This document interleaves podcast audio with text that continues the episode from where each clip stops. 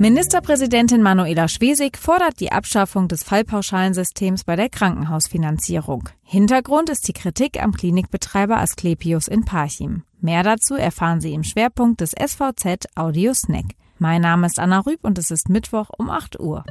Zunächst die regionalen Nachrichten im Überblick. Laut der aktuellen Bertelsmann-Studie ist jedes vierte Kind in Schwerin arm. Dies ist der mit Abstand höchste Wert im Nordosten. Mit 6,8 Prozent kann Mecklenburg-Vorpommern aber insgesamt den stärksten Rückgang bei der Kinderarmut aller Bundesländer verzeichnen.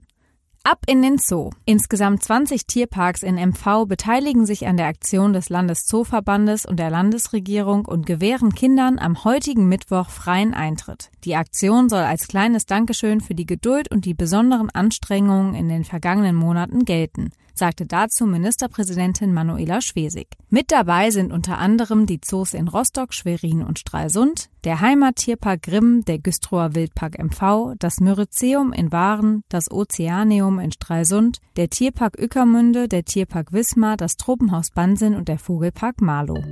Ministerpräsidentin Manuela Schwesig fordert das System der Krankenhausfinanzierung neu auszurichten.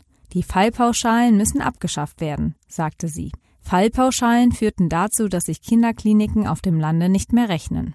Hintergrund ist die Kritik am privaten Klinikbetreiber Asklepios in Parchim. Vor einem Jahr wurde die Kinderstation dort geschlossen. Asklepios hatte immer wieder zugesichert, die Kinderstation wieder zu öffnen. Die Landesregierung wollte im Gegenzug eine Arztstelle und für Notfälle einen Hubschrauberlandeplatz für das Klinikum finanzieren. Bis April sollte die Portalklinik stehen. Passiert ist bislang allerdings nichts. Nun soll Gesundheitsminister Harry Glawe Druck machen. Alle Artikel zum Nachlesen finden Sie auf svz.de slash audiosnack.